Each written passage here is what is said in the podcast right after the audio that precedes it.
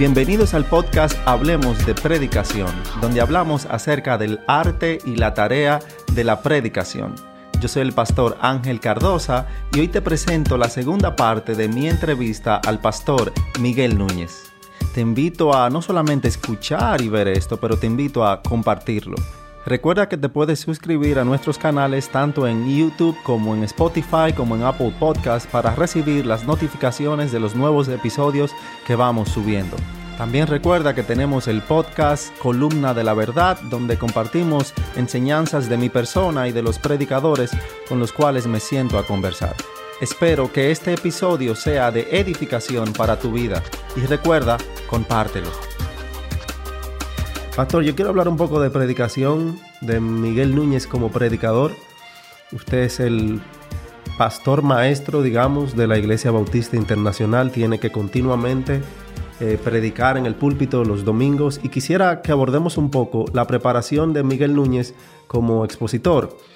Eh, usted, la, última prédica que dio fue en Filipenses, eh, está predicando sobre la Filipenses, uh, bueno, la última, el último mensaje. El último mensaje. Que fue un mensaje como singular, porque yo quería hablar en medio de esta pandemia de el tu sufrimiento, ni siquiera el sufrimiento, el tuyo en particular, y el carácter de Dios, porque yo quería que ayudara al cristiano en este momento a que él pudiera ver su sufrimiento a la luz del carácter bondadoso de Dios que permite, controla, envía, las circunstancias por las cuales pasamos. Y fue de, eh, simplemente de, de, Filipenses 3. Digamos que usted tiene que continuar predicando en Filipenses. ¿Cuál es el proceso de preparación para la exposición de domingo a domingo de usted como predicador? A mí me gusta leer el texto tempranamente en la semana, a veces hasta el domingo anterior al próximo domingo que voy a predicar. A veces yo estoy leyendo el texto. Lo que quiero con eso es como tener una idea de qué que este texto del cual yo voy a predicar entre una semana habla. ¿Lo lee en varias versiones, una versión en particular? Quizás ese domingo no lo haga en varias versiones, pero para el desarrollo sí, lo leo en varias versiones. Nosotros tenemos a predicar haciendo uso de la nueva Biblia de las Américas o la Biblia de las Américas, porque creemos que es la más literal al lenguaje original.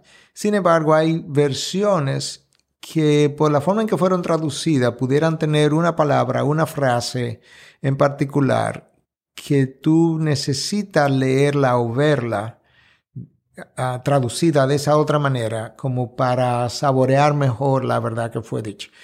Cuando prediqué el, el domingo último que prediqué, no este sino el anterior, del texto de Filipenses 3, yo decidí creo que por primera vez en mucho tiempo, quizá por primera vez en mi historia de predicación, usar el texto de la nueva versión internacional. Pero en el texto que yo estaba usando estaba la palabra sufrimiento. En la nueva Biblia de las Américas decía padecimiento. Pero mi sermón era tu sufrimiento y el carácter de Dios. Entonces yo preferí usar esa versión. Como te digo, creo que quizá por primera vez, por lo menos aquí en República Dominicana. Es posible que en, Estados Unidos anterior al año 2000 yo lo hubiese usado. Entonces, lee el texto, diferentes versiones, luego qué procede. Bueno, yo creo que hay dos preguntas que yo creo que tratar de entender lo que el texto dice, que yo creo que es lo que procede. O sea, que tengo que entender lo que el texto dice. Yo creo que más simple de lo que parece pero no es tan simple. Entonces, déjame explicar qué yo quiero decir. Hay dos preguntas que a mí me simplifican de qué contexto está hablando. Y son preguntas cuando tú las consideras, eh, la aprendí en autor hace tiempo atrás, son como, pero esto es obvio. Lo primero es, ¿de qué habla el texto? O sea, no puede ser que yo lea un texto de tres versículos o de diez y que el texto hable del, del dolor, de la humildad, eh, del consuelo, de la esperanza eh, y de siete cosas diferentes. No, usualmente el texto no habla. Puede ser que hable de la humildad, que o sea, puede ser que hayan versículos que toquen esa palabra, pero ¿de qué, qué está hablando el texto? Entonces, luego que yo responda de qué habla el texto, y ahora lo ilustro, la próxima pregunta es, ¿qué dice de eso de lo que está hablando? Por ejemplo, leí un texto Ok, está hablando del sufrimiento. De eso que el texto habla. Próxima pregunta. ¿Qué dice acerca del sufrimiento? Entonces, te voy a dar algunas ideas quizá que tengan un texto. Bueno, que si tú tienes una actitud humilde ante la voluntad de Dios, pues tú vas a sufrir diferente. Pero tú ves que no está hablando de la humildad, está hablando de cómo sufrir bien. Eh, bueno, por otro lado, el texto también habla de, menciona algo del gozo. ¿Qué dice del gozo? Bueno, que es posible en el sufrimiento también experimentar un cierto grado de gozo. ¿Ok? ¿Qué más dice? Bueno, que en el caso de Cristo, por el gozo puesto delante de él, él sufrió la cruz. Estoy inventando cosas, ¿verdad? Tú, tú puedes darte cuenta que el texto está hablando de una cosa, el sufrimiento o cómo sufrir bien o cómo sufrir conforme a la voluntad de Dios. Las demás cosas son las cosas que el texto dice de eso de lo que está hablando. Con esas dos preguntas, un predicador que no tenga mucho entrenamiento, él puede comenzar a resolver su problema. Yo no estoy diciendo que le va a sacar el, mejor provecho que cualquier predicador le pudiera sacar, pero él comienza a hacer notas, ok, el texto habla de esto, ese es mi tema central. ¿Qué dice de eso? Entonces, uno, tal cosa. Dos, tal cosa. Tú lo organizas y tú tienes una estructura de, del texto con poco entrenamiento. Ahora, obviamente, hay entrenamiento de hermenéutica y exégesis y conocimiento de idioma original y una serie de cosas que te pueden ayudar a exprimir mejor todavía el contenido. Entonces, ¿qué, ¿qué significa para mí? Bueno, leo el texto, trato de descubrir de qué habla, trato de descubrir tempranamente qué dice el texto de eso, de lo que está hablando eso es antes de comenzar a hacer todo el ejercicio un poco más fino de hermenéutica y exceso y todo eso. Comienzo a pensar en mi congregación en términos de, de este tema que yo voy a hablar, ¿qué yo he visto en la congregación? Mm. En términos de luchas, en términos de pecado, en términos de deficiencias. ¿Va anotando eso a mano, en la computadora? Más en mi mente, pero yo creo que para un predicador joven que está comenzando, probablemente es preferible que lo anote. Ah, yo soy muy visual y las cosas las puedo ver como mucho en mi mente. Eh, y con el paso del tiempo también la práctica te ayuda a eso, porque ya tú venías, en el caso mío tengo 23 años con la congregación, yo tengo 23 años de observación de esa gente, de sus debilidades, de sus fortalezas, de dónde necesitan confrontación, etcétera, etcétera pero necesito ver de qué manera este texto que dice estas cosas conecta con la congregación que yo, que yo tengo. Y luego entonces ya un poco más adelante sí me siento a hacer un ejercicio para poder entender el contexto. O sea, este texto está dentro de una carta X, dentro de un capítulo X. ¿Qué más se dice anterior a mi texto? ¿Qué más se dice después de mi texto? ¿Cómo es que esto conecta con lo anterior del texto, lo posterior del texto y con todo lo alrededor, que es lo que está en la carta, y cómo esa carta también conecta con otras cosas reveladas en la Biblia para poder hacer puentes con otros pasajes que complementen. Pudiera estar hablando de la soberanía de Dios, pero la soberanía de Dios está en múltiples pasajes. Entonces, ¿de qué manera este texto encaja dentro del capítulo, encaja dentro de la carta, si es una carta del Nuevo Testamento, y luego encaja dentro de todo lo que es la Biblia. Luego yo creo que el predicador necesita, aunque aludí muy tangencialmente a eso, crear una estructura del texto y, ahora lo voy a explicar, y una estructura del sermón, que no son exactamente la misma cosa. Y la primera vez que yo vi eso, yo había hecho eso pero no sabía que eso se conocía así, de esa manera, y ahora lo voy a explicar. Si tú tomas un comentario de Mateo para leer un texto X o estudiar un texto X, el comentario tiene subtítulos. Si tú tomas esos subtítulos y se lo pone a un sermón, no van a predicar. Porque, por ejemplo, un subtítulo de un comentario dice el autor dice los recipientes de, la carta o de lo que sea, dice la ocasión. Entonces, la estructura puede ser la estructura del texto que tú digas, ok, el autor. Y bajo eso tú comienzas a hacer algunas anotaciones. Eh, si es Pablo, no Pablo, ¿qué? ¿Qué dice aquí de Pablo? Bueno, era fariseo. ¿Qué más dice? Que era perseguidor de la iglesia. Y tú pones esas anotaciones. Un bosqueo exegético. Exacto, para ir extrayendo. Y aquí la, la ocasión, bueno, ¿y esto qué fue? Bueno, Pablo escribió Filipenses desde una cárcel, de acuerdo a lo que he estado investigando. Bueno, y en esta cárcel que Pablo estaba, eh, ¿dónde, estaba esta cárcel? Bueno, se cree que fue en Roma. Y, entonces tú vas notando todas estas cosas, pero tú no estás construyendo todavía el, la estructura de tu sermón. Entonces luego hay un puente aquí entre la estructura del texto y la estructura de tu sermón. Literalmente es como que tú tienes que ver cómo yo voy a pasar de aquí a aquí. Entonces la estructura de tu sermón tiene que ser fiel a la estructura del texto para que no te desvirtúe. Hay una pregunta para entenderlo. O sea, porque hay predicadores que van trabajando de una vez en el manuscrito, pero hay predicadores que no.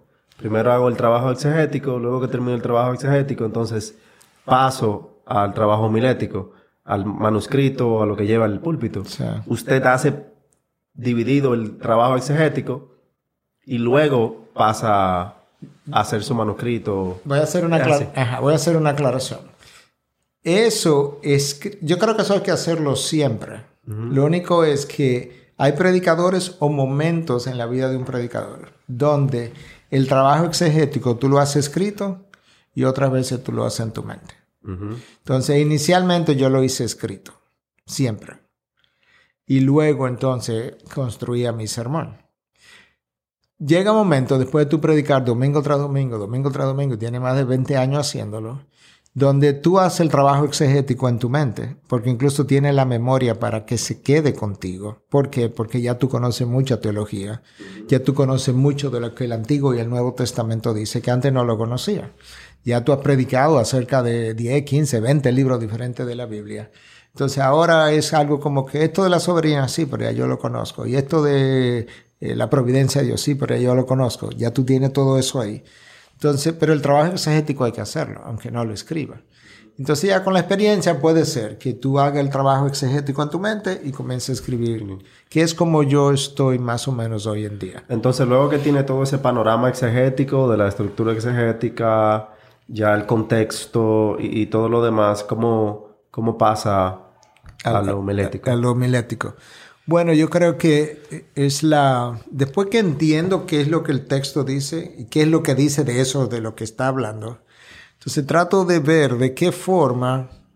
Bueno, déjame devolver antes de eso. Y esto es un poquito se sale, se sale de lo que la Biblia nos revela acerca de la personalidad humana, pero nosotros tenemos diferentes personalidades. Y hay un tipo de personalidad, no voy a entrar en los detalles, pero que, es la persona intuitiva. Él construye un sermón muy diferente a la persona que en, este sistema de evaluación se llama sensor. ¿Cuál es la diferencia? El intuitivo piensa, arranca su mensaje en su mente al final y se devuelve. Él dice, es como el piloto. Y eso es como yo lo hago. O sea, yo voy a aterrizar en New York. Si voy a aterrizar en New York, yo necesito comenzar aquí y garantizar que mi salida, desde mi salida, voy a aterrizar allá. O sea, como que voy a concluir. La ventaja de eso es que si tú lo haces así, tú sabes desde el principio para dónde vas. Pero yo he hablado con mucha gente y es una cuestión de personalidad. Eh, mi esposa es diferente. Eh, eh, si tú piensas en cómo mi esposa hace una clase para mujeres, y he hablado con ella sobre esto, ella se lo imagina como una escalera y ella dice, bueno, yo voy a subir el primer peldaño. Ella sube el primer peldaño. Y después que yo subo el primer peldaño, yo voy a ver cuál es el segundo peldaño y después ser el tercer peldaño. Pero ya no sabe si va a llegar al décimo peldaño. A lo mejor se quedó en el número 5. Yo subo al 5 o al 10, me devuelvo y comienzo a subir la escalera sabiendo que yo voy a terminar.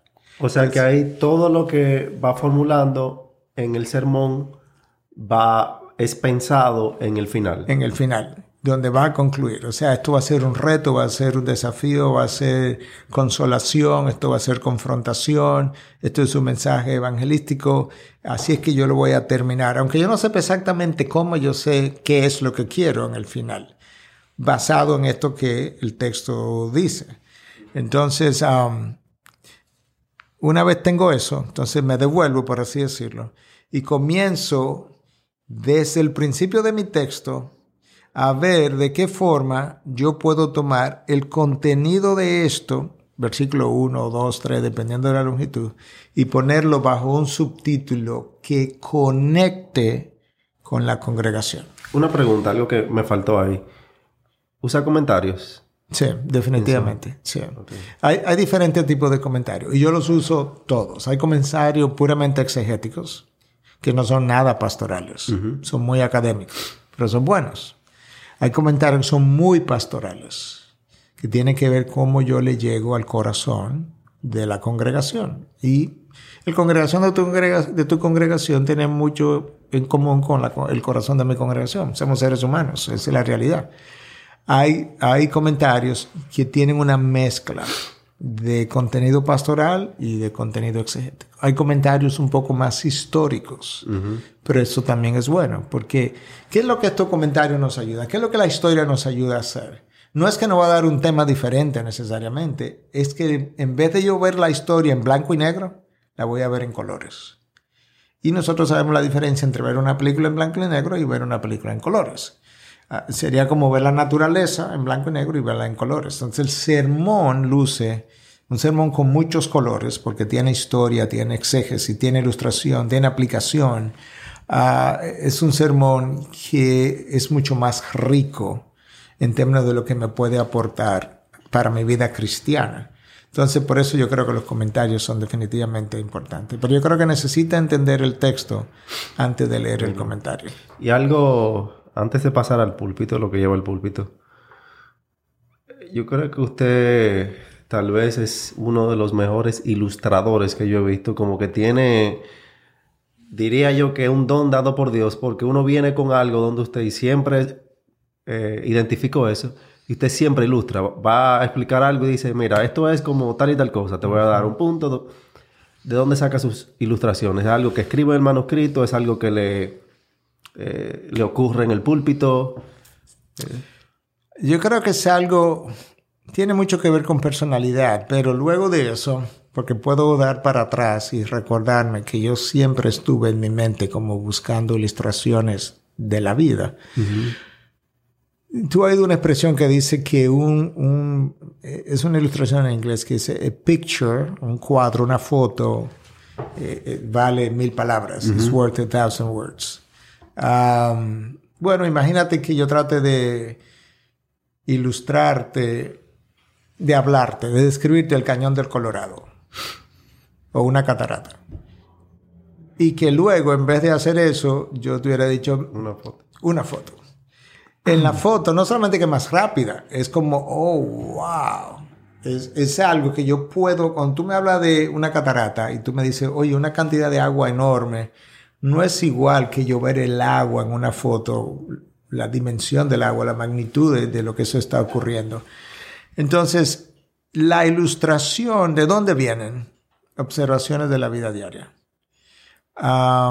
continuamente, continuamente. Si no somos buenos observadores, estoy hablando de ver dos pajaritos alimentándose y observarlos y, y quedarte con una idea una, una enseñanza de eso que viste, acerca de tu creador, acerca de su sabiduría, acerca de ver dos esposos, quizás un esposo cuidando de una esposa en un momento dado. El otro día vi una foto de una hija con una madre ya muy envejecida, muy envejecida y muy, muy delgada, la madre sentada en las piernas de su hija y la hija meciéndola en una mecedora.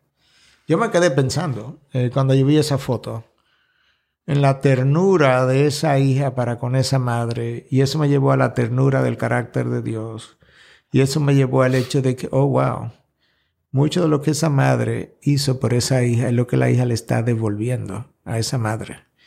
Y lo que esa madre no le haya dado a esa hija, ella probablemente no le va a poder devolver en sus años futuros. De manera que la inversión de una madre en una hija no solamente corresponde a la voluntad de Dios, pero tiene mucho que ver con lo que luego tú vas a querer que esa haga por ti también. Y tú puedes ver entonces que en la observación continua, continua, continua, continua de todos los hechos, uh, tú puedes obtener muchas ilustraciones. Yo, yo leí cuando estaba más joven, y eso es verdad, se dio así mismo en mi vida, que cuando tú eres un predicador joven, tú tienes muchos libros de ilustraciones y, y yo los compré, están ahí en mi, en mi biblioteca, quizá 10, 12, 15 libros de ilustraciones. Si tú me preguntas a mí, ¿cuándo fue la última vez que tú abriste un libro de eso? Ya no sé, hace años que yo no he abierto un libro de eso. No es porque no tengan buenas ilustraciones, es que ya las ilustraciones vienen de tu diario vivir. ¿Y las anotas, las ilustraciones que le llegan a la mente? no? de nuevo, yo soy muy visual. Yo sé que hay pastores que tienen tarjeteros incluso. Y yo creo que eso es bueno. Cada cual necesita saber cuáles son sus fortalezas y cuáles no. Y yo creo que eso es bueno para aquellos que ah, necesitan ese tipo de catálogo. Yo no lo hago simplemente porque, por eso, porque soy muy visual y muchas veces yo podría incluso poder uh, recordar donde yo leí algo en un libro, no solamente uh, en qué libro, pero yo puedo recordar si estaba como a mano derecha del libro, si estaba a mitad de la página del libro. Entonces, en ese sentido, al ser tan gráfico mentalmente, pues esas ilustraciones como que quedan en, en mi mente. Y yo creo que de ahí que vienen, de la observación continua de la vida diaria. Pastor, y a la hora de llegamos al púlpito, ¿cuántas lleva un manuscrito completo al púlpito? En el día de hoy yo llevo el manuscrito completo. Ah, cuando yo comencé a predicar, yo llevaba, yo recuerdo como ahora, seis tarjetas índice. Eh, la dimensión no recuerdo, no de las más pequeñas, quizá de las más grandes. Eh, que yo había escrito a mano y yo ponía una palabra o una frase para resumir lo que yo quería, lo que quería decir. Después me percaté que eso mismo, sobre todo con el uso mayor de las computadoras, que yo lo puedo hacer con el manuscrito y me va a ahorrar más tiempo. ¿En qué sentido? Que esa misma palabra yo le puedo dar un color y sombrearla de amarillo o de verde o de azul. Entonces, en vez de crear seis tarjetas nuevas con una palabra, yo tomo el manuscrito entero y si tú ves el manuscrito, tú vas a encontrar que aquí hay una palabra en verde, aquí hay una palabra en azul, aquí hay una palabra en amarillo, dependiendo de cómo hayas decidido usar los colores. Por ejemplo, los textos bíblicos yo los dejo en rojo mm. y lo que yo escribo lo pongo en negro. De manera que tan pronto yo veo un rojo, yo sé que es un versículo. Entonces, cosas de ese tipo permiten que en el mismo manuscrito tú puedas navegar a través de, él y ahora más con el uso del iPad, que tú puedes simplemente con un dedo hacer así. Yo uso un iPad, poder hacer así y pasar la página. Y ahí cuando la próxima página llega, hay tres, cuatro, cinco, dependiendo, cosas en colores distintos que para ti significan cosas específicas. Una cita bíblica, quizá tú decides poner toda tu cita bíblica en un color o toda tu cita bíblica en, en negritas, en bold, como decimos nosotros. Y así sucesivamente. Entonces yo llevo el manuscrito completo hoy en día al púlpito. Vemos malas direcciones en cuanto al mantenerse relevantes como predicadores eh, en el día de hoy. Ah, vemos ya predicadores, yo vi un predicador, me enviaron la semana pasada rapeando en el púlpito, otro llevando props y motocicletas y tal tipo de cosas. Pero entiendo que ese no debe ser como un predicador debe mantenerse relevante. ¿Cómo un predicador puede mantenerse relevante y a la vez mantenerse fiel al mensaje original de las escrituras? Claro. Eh, um, yo creo que lo que hace, primero, la palabra es relevante en sí misma. Yo no la hago relevante. Yo puedo hacerla aburrida. Eso es otra cosa. Pero la palabra en sí misma ya es relevante. La pregunta es, ¿Qué hace que la palabra sea relevante? Bueno, yo pudiera mencionar dos cosas. Número uno es la sabiduría de Dios. Ya eso pudiera ser suficiente. Pero hay algo más que eso. ¿Por qué la sabiduría de Dios para algo? Entonces, lo que hace relevante la palabra es que uno es la sabiduría de Dios y dos, que la sabiduría de Dios responde a las grandes interrogantes del ser humano.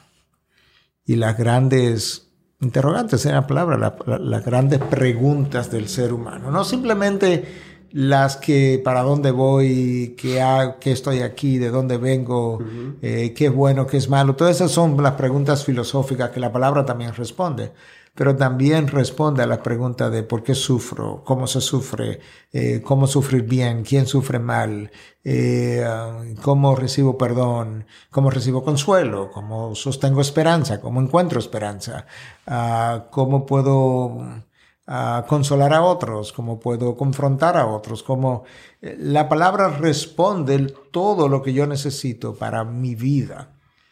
Es ahí que está la relevancia. O sea, si yo quiero ser relevante, no es, el, no es la motocicleta que llevo al púlpito, no es el chiste que hago, no es la forma como me he visto, es si yo, si yo entendí la sabiduría de Dios y supe tomarla para responder las interrogantes, inquietudes, disfunciones que están ahí en esa audiencia. Lo que implica que yo necesito conocer mi, conocer mi audiencia. De hecho, cuando alguien me invita a otro país, yo hago preguntas. Tenemos un formulario incluso de preguntas generales y otras luego que yo llamo para saber. Primero yo quiero saber a qué edad que le estoy predicando, cuál es el nivel de educación, eh, cuál es más o menos la teología de esta iglesia. O sea, mientras más yo conozco mi audiencia, mejor yo voy a poder predicarle a ese grupo al que me ha sido, me ha invitado. En el caso de mi iglesia, yo siempre digo que para tú predicar de una manera relevante, tú tienes que oler a ovejas. Tú tienes que vivir entre las ovejas, porque cuando tú vives con ellas, entre ellas, tú conoces su dolor, tú conoces dónde le duele, tú le dices por qué le duele, tú, tú conoces también las que están perdidas, las que están sin rumbo, a las que están como si, como si fuera sin padre, porque todavía no han podido encontrar el amor del padre, el que tiene a Dios como juez, el que tiene a Dios tan liberal que se lo permite todo. Y entonces, basado en eso que tú conoces, cuando tú tomas la sabiduría de Dios, tú comienzas a responder todo eso que está ahí, que está ahí delante de ti. Eso es lo que hace relevante la predicación, la sabiduría de Dios aplicada a las necesidades de la congregación. Y en cuanto al predicador, yo escuchaba un comediante muy famoso hace un tiempo decir que él único trabajo que no le gustaría hacer es el de ser predicador. Porque él decía que los predicadores tienen una tarea muy, muy difícil porque tenemos que predicar al mismo grupo de personas dos y tres veces por semana eh, por años consecutivos. en el caso de él, él va a Los Ángeles, va a Nueva York, repite lo mismo, repite, repite, pero uno tiene que predicar contenido nuevo. ¿Cómo puede el predicador mantenerse mejorando sobre todo en el arte de la, y tarea de predicación? Bueno, es una excelente pregunta porque yo creo que lo que te permite hacer eso, y yo hablaba con el equipo de nosotros el martes de esta semana justamente, y le decía que yo leo primordialmente para yo crecer. Eso puede sonar egoísta, pero no, no lo es. Yo creo que lo otro es egoísta. Si yo no crezco yo estoy siendo egoísta, porque eso implica que como yo no voy a crecer, mi congregación tampoco, entonces no me importa lo que a ellos le pase. Eso es más mm. egoísmo. Yo leo para yo crecer porque yo sé que si yo crezco, yo siempre voy a tener algo que decir. ¿De qué? Del crecimiento que estoy teniendo. Crezco en entendimiento de las escrituras, o sea, el mismo texto. El mismo texto que yo lo entendí hasta aquí, en cinco años lo entiendo hasta aquí y en cinco años lo entiendo hasta aquí. O la misma verdad. Quizá no es el mismo texto, pero la verdad que yo vi aquí me permitió verla hasta aquí. Cinco años después yo la pude ver en otro texto que me permitió ir más profundo. Entonces, en la medida en que mi entendimiento se ensancha, mi santificación se da, en la medida en que me acerco más al carácter de Cristo. En esa misma medida, cuando leo un texto, encuentro mucho más carne en el texto porque mi entendimiento se ha ido afinando, Dios lo ha ido afinando. Mientras más entendimiento Dios me da, del próximo texto, más entendimiento yo tengo. Ah, es, como, es como un lente. Mientras unos lentes, mientras más aumento yo tengo, pues ese aumento que tengo ahora más, cuando yo tomo un libro o otra cosa que vaya a observar, y la vea, la veo mejor. ¿Por qué? Porque aquí atrás me cambiaron los lentes. Entonces luego, este libro que estoy leyendo, oh, wow, vi cosas aquí, aprendí cosas, me cambiaron los lentes otra vez. Voy a leer otro libro. Sí, pero ese otro libro que estoy leyendo, yo estoy viendo más todavía de lo que hubiese visto porque ya me cambiaron los lentes. Entonces, tu crecimiento es el cambio continuo de lentes que te permiten ver más cosas. Y según tú vas viendo más cosas, tú se la va trayendo a tu congregación. Ah, nosotros tenemos un devocional los martes y un devocional los viernes. Todos los martes soy yo quien lo hace con el equipo y los viernes los, se lo reparten los otros pastores. Lo único que yo hago con ese, con ese equipo es compartir lo que, cómo yo crecí la última semana. Cuando yo digo eso, es simplemente yo leí esa semana, yo leo todos los días prácticamente. De las cosas que yo aprendí, quizá no todas, pero de las que aprendí yo comparto una parte de lo aprendido. ¿Qué criterio usa para la selección de, de libros para leer? Porque hay tantos materiales disponibles. Así es. Ah, número uno, yo selecciono libros que me permitan crecer como persona, por un lado. Ese sería un criterio. En ese sentido, tengo que preguntarme qué yo soy, qué yo hago. Soy predicador.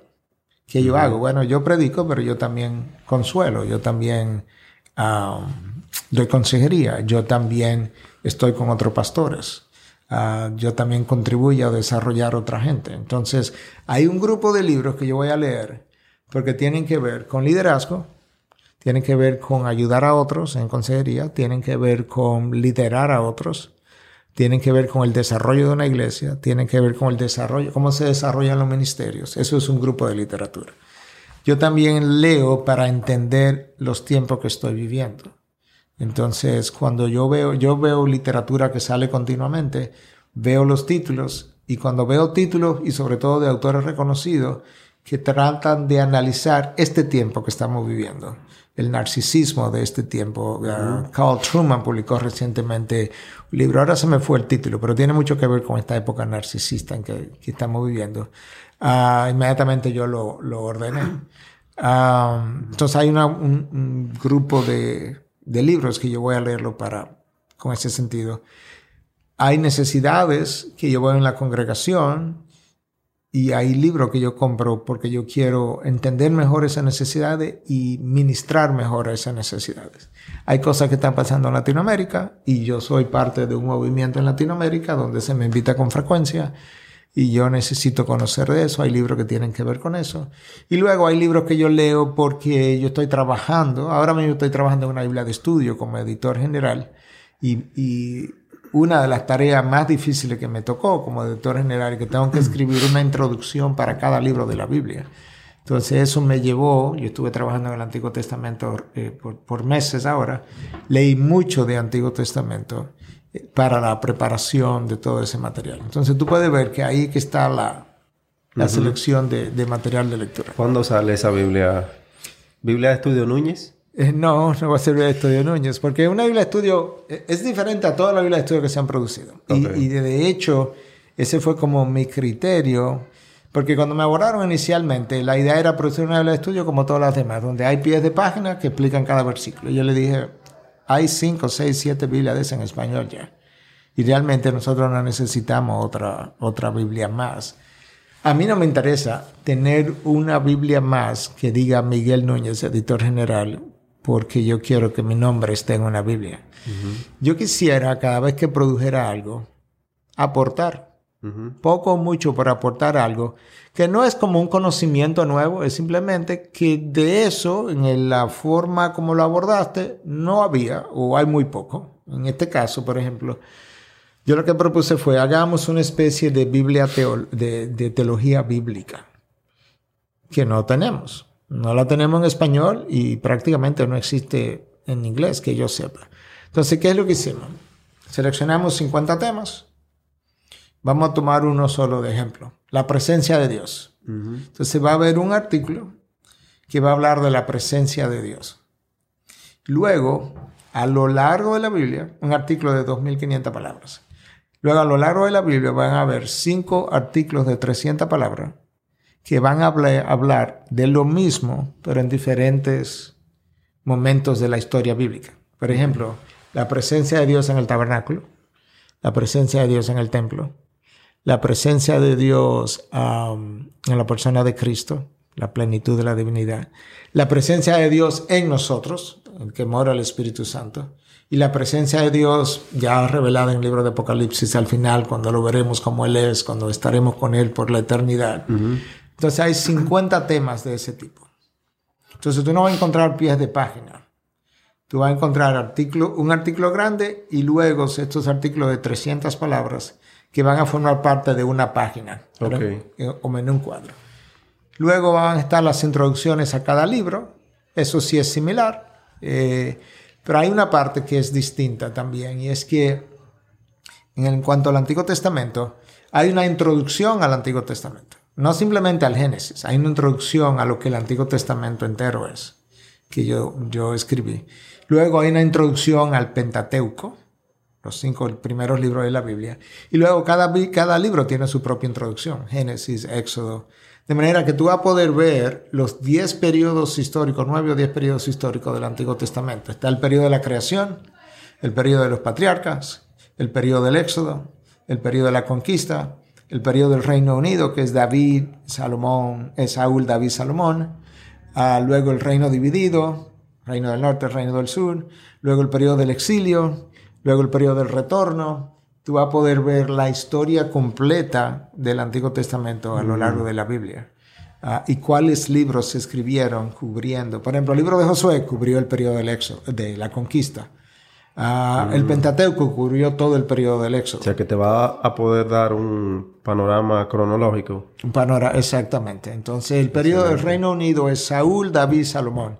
¿Cuáles libros hablaron de eso? Primera de Samuel, Segunda de Samuel, Primera de Reyes, Segunda de Reyes, Primera de Crónica, Segunda de Crónica. Ahí está, ahí está el Reino Unido. 2021, 2022. 2022. 2022. Pastor, muchas gracias por el tiempo que me ha concedido. Realmente yo tengo, le decía al inicio, antes de empezar, que tenía muchas cosas que quería tratar sobre predicación con usted. Tal vez podemos volver a una próxima ocasión. Gracias Ángel, placer de estar contigo. Si no has leído el libro de Pastores y Predicadores del pastor Miguel Núñez, te invito a hacerlo. Te invito a compartir esta conversación y a seguirnos en las redes sociales.